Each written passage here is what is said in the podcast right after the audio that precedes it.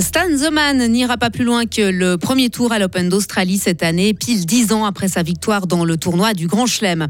La snooze a la cote chez les jeunes, mais elle est aussi addictive que la clope.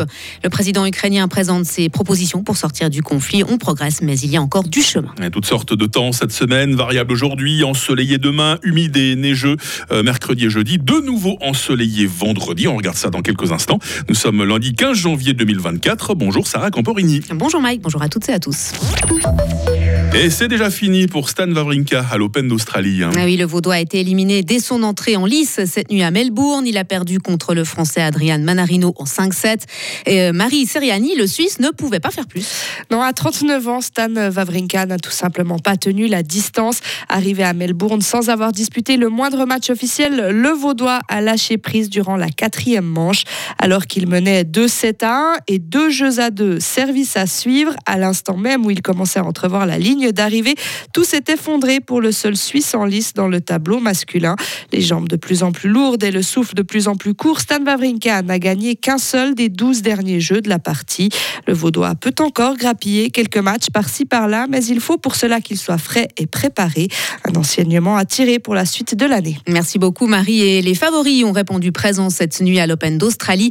Le grec Stefanos Tsitsipas et le russe Danil Medvedev ont remporté leur premier match. Le slalom ne réussit pas aux skieurs suisses. Hein. La course de, Wenger, de Wengen d'hier a été remportée par l'Autrichien Manuel Feller. Et le meilleur helvète, eh bien, c'est Loïc Meillard. Le Neuchâtelois a terminé cinquième dimanche.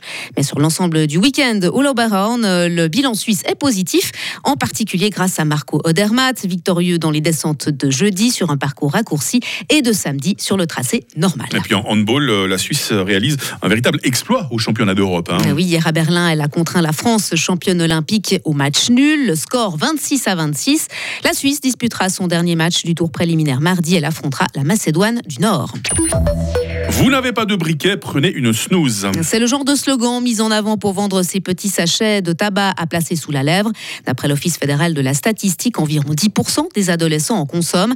Contrairement à ce que l'on peut croire, il ne s'agit pas d'une alternative saine à la cigarette. Les dents jaunissent, les gencives se rétractent et pire encore, la consommation de snooze peut provoquer un cancer de la bouche, du larynx ou même du pancréas. Et puis, comme les autres produits à base de tabac, elle rend accro à la nicotine. Euh, Véronique Pitet est chargée de prévention au centre de prévention du tabagisme à Fribourg. La nicotine est une substance addictive euh, très très forte. Euh, dans une snooze, par exemple, on peut, ça peut contenir l'équivalent en nicotine de 5 cigarettes, ce qui est quand même extrêmement puissant.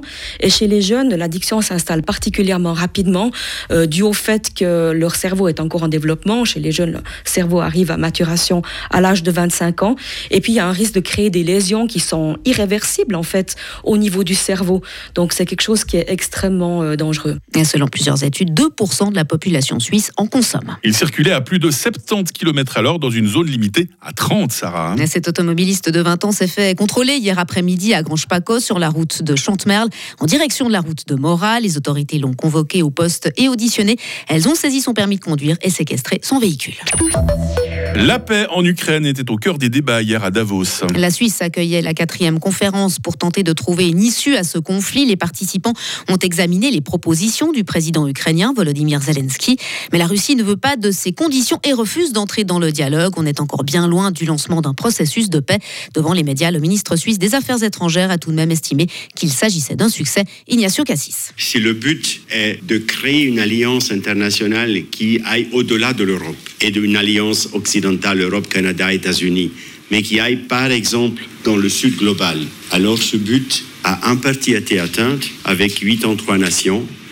Il n'y a pas la Chine qui est là, ce sera une participation importante, mais il y a le Brésil, il y a l'Inde, il y a l'Arabie saoudite, il y a les représentants des États BRICS qui ont encore un dialogue avec la Russie. Donc cette large participation est un succès en soi. Si le but était lancé par cela un processus de paix avec la Russie, Non, mais c'était pas le but. Les discussions autour de la guerre en Ukraine doivent continuer cette semaine. Et puis, autre sujet au menu du WEF, le conflit israélo-palestinien. Un conflit qui dure depuis 100 jours maintenant. hein. Oui, le cap a été atteint hier alors que l'armée israélienne bombardait une fois de plus la bande de Gaza. Hier aussi, les Israéliens ont exprimé leur solidarité avec les otages enlevés le 7 octobre dernier et retenus depuis dans le territoire palestinien. Selon la branche armée du Hamas, beaucoup d'entre eux ont probablement été tués récemment et les autres sont en grand danger. Il a rejeté la responsabilité de cette situation sur l'État hébreu. Un soutien fort à la démocratie taïwanaise. Le président du petit État insulaire remercie les États-Unis ce lundi, deux jours après son élection. Il a profité de la rencontre avec une délégation américaine à Taipei dans un contexte de forte pression de la part de la Chine. Cette dernière considère Taïwan comme l'une de ses provinces et veut la ramener dans son giron par la force si nécessaire. Et pour finir, Sarah, il devrait directement traverser et impacter la Réunion. Le cyclone Bellal s'est intensifié la nuit dernière et doit atteindre l'île française ce lundi avec des vents extrêmes selon Météo France. Elle passera, il passera ce matin en alerte violette, synonyme de danger imminent. Le confinement strict de la population concernera aussi les services de secours et de sécurité qui ne pourront plus circuler jusqu'à nouvel ordre. Elle va paraître bien rassurante, la météo par chez nous, hein, qui arrive tout de suite. Merci Sarah. La suite de l'info à 8h30 avec vous. Retrouvez toute l'info sur frappe et frappe.ch. Il est 8h07. La météo avec le garage carrosserie Georges Beauvais à Grelais et la Ford Fiesta qui vous procure un plaisir de conduite absolu.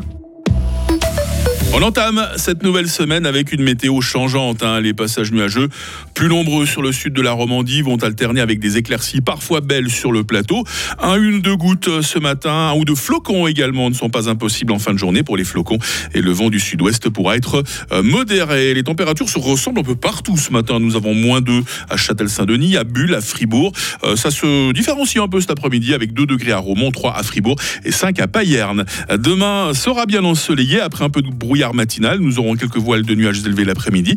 Il fera au minimum moins 4, au maximum plus 2. Euh, mercredi et jeudi s'annonce humide et venteux. Il neigera par moments euh, jusqu'en plaine. Euh, le mercure fera carrément le grand écart entre mercredi et jeudi. Vous l'entendrez au fil des heures. hein. Et puis le soleil fera son retour normalement vendredi. Bonne fête les Rémi. Nous sommes lundi, nous sommes le 15 janvier. Il va faire jour de 8h12 à 17h.